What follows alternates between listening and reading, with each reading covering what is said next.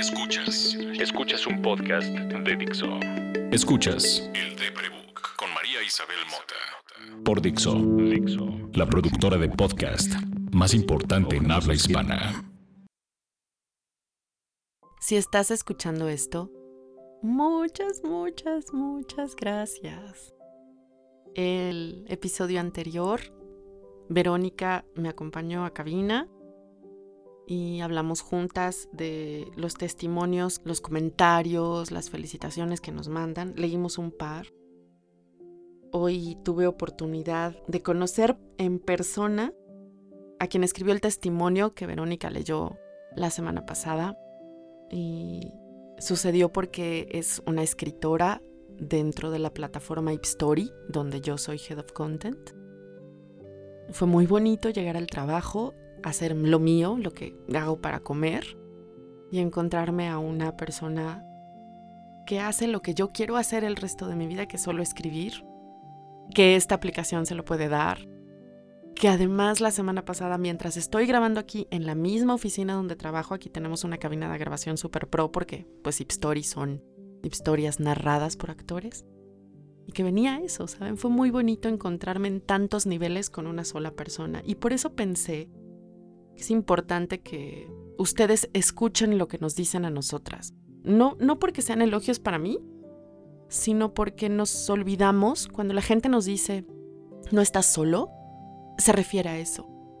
No a que tengamos siempre quien nos ayude, sino a que somos muchos como nosotros y que tendríamos que tener también en ese sentido autocompasión y compasión por el otro.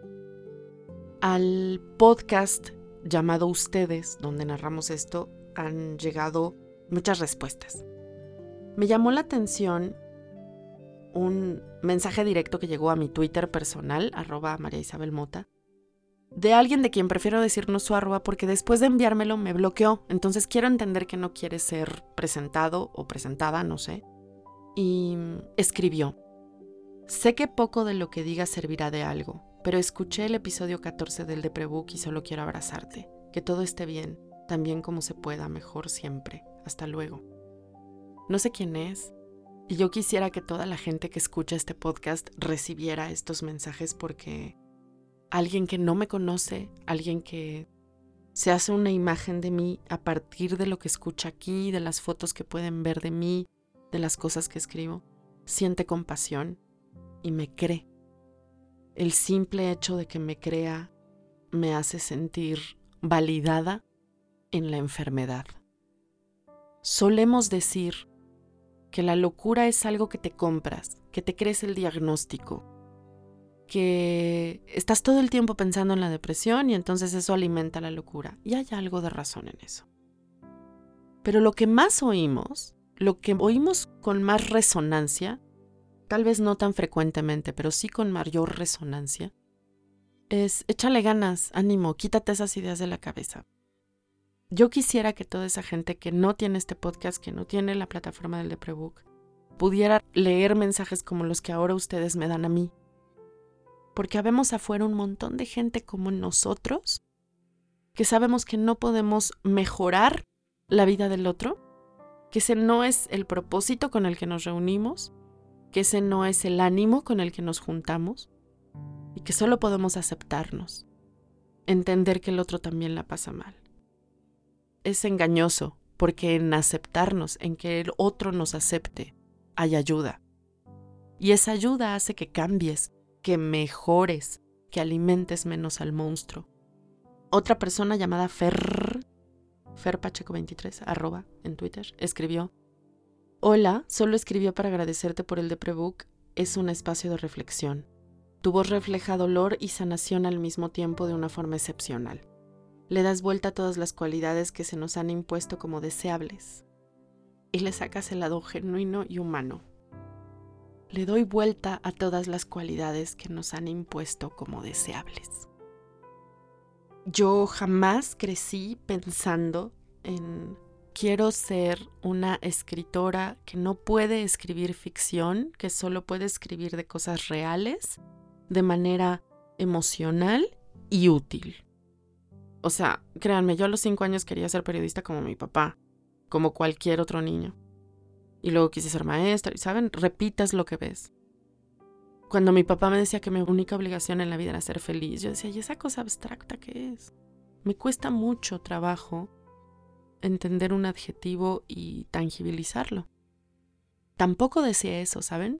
Cuando era niña tampoco decía ser esta persona complicada, compleja, que propone a los demás en el ánimo de la convivencia, que su manera de convivir es de eterna reflexión, es de observar dónde están los daños. No quería ser esa persona. ¿Quién quiere ser esa persona? No es nada más social media, no es nada más la televisión, no es nada más las películas y las de Disney y los cuentos y la familia. Es todo el entorno el que nos está gritando constantemente sé feliz. Disfruta la vida al máximo. Aprovecha y agradece absolutamente todo lo que tienes porque hay alguien más que no lo tiene y tú sí. Disfrútalo como si fuera lo último. Todos quisiéramos ser esas personas que disfrutan todo y la depresión es lo contrario, es la incapacidad de disfrutarlo. Bueno, pero ya disfrútalo, ¿no? No se puede. Al enfermo de cáncer de garganta o de pulmón o de lengua o de cualquier otro, no le dirían, fuma, te va a relajar. Tampoco le dirían, no te preocupes. Le dicen ánimo, igual que a nosotros, como si echarle ganas fuera, ¿no? El enfermo de cáncer tampoco quería ser un enfermo de cáncer y que ese fuera el evento que cambiara su vida o que decidiera su muerte o que si lo sobrevive lo hiciera replantear quién es. Ser quien soy puede no cumplir con ninguna de las cualidades que se nos han impuesto como deseables. Y eso significa que no soy deseable para algunos. Para otros, soy útil, soy amable y soy amorosa y soy comprensiva y soy excepcional. Y eso cualquier persona que tenga una enfermedad crónica, la que sea, cuando reflexiona en su dolor, cuando reflexiona en el reto que implica vivir así, lo tiene. Pienso en eso, en cómo resolvemos nosotros las personas enfermas mentales o con algún trastorno mental nuestro día a día. Y pienso en ustedes que quieren ayudarnos, Pienso también que no somos solo dos grupos, los neurodivergentes y los no neurodivergentes, y los no neuroatípicos y los... no. Todos vivimos en el mismo planeta, estamos sometidos a los mismos estímulos, por lo tanto todos tenemos algún grado de afectación emocional. Algunos acumulamos tantos que entonces ya vale la pena resumir todo eso en somos neuroatípicos, somos depresivos, tengo muchos amigos que han padecido depresión clínica, la mayor parte lo ha padecido. Dudo mucho que haya un ser humano que no lo haya padecido. Tengo muy pocos que padecen distimia, que es la clase de depresión que yo tengo. Tengo menos que entiendan que cuando uno tiene distimia también puede tener un periodo de depresión clínica, como el que estoy pasando yo ahora. Pero todos, enfermos o no, trastornados o no, quieren ayudar a alguien más por eso hago el podcast. Hace un mes recibí un voice note de un amigo muy querido, Camilo Olea, con quien tengo una relación cercana a la distancia. Nos hemos visto creo que dos veces en la vida. La mayor parte de mis relaciones importantes son así. Casi no veo a la gente. Me cuesta mucho trabajo la convivencia y me relaciono mejor escribiendo o por voice notes largos, pregúntenle a Plaqueta o a arroba Kimopali. Camilo me mandó un voice note contándome su preocupación por una amiga suya que tiene un periodo de depresión clínica muy grave, con quien ha tratado de ayudarle a que salga de esta depresión que la tiene en cama, que no le permite bañarse, que no le permite comer, que no le permite ver la salida. Y Camilo, como el buen amigo que es, y su chava, perdón, no recuerdo el nombre de su chava, están tratando de ayudarle y buscan quien le dé terapia gratis y me preguntaron sobre el CBD y, oye, habla con él. ¿Saben? Eso hace la gente que te quiere. Y entonces la gente que te quiere también se pierde. En este esfuerzo que estoy haciendo no está consiguiendo el resultado que yo quiero que tenga. Y pues no, no tiene por qué. De la misma manera en que cualquier propuesta en la vida, en cualquier otro ámbito de la vida, a veces propones y no funciona. Trastornados emocionales o no, enfermos emocionales o no, todos queremos aprobación y todos queremos que nuestro esfuerzo se culmine en eso que deseamos. Eso es una expectativa. Camilo, por supuesto, está frustrado. Camilo, por supuesto, se siente incómodo con que sus esfuerzos no están recibiendo, no están teniendo el efecto que él quisiera ver en su amiga. Y me lo dice a mí. Camilo, y tengo autorización para decirlo, también ha padecido momentos de depresión. Es una persona muy educada en el sentido en el que creció en un ambiente donde pudo tener información al respecto. Tengo también una relación epistolar con su señor padre, el señor Javier Olea, médico, y hablamos mucho de estos temas. Camilo está sensibilizado. Lo mejor que yo podía hacer era recordarle, como ahora trato de decírselos a todos ustedes. No es tu pedo.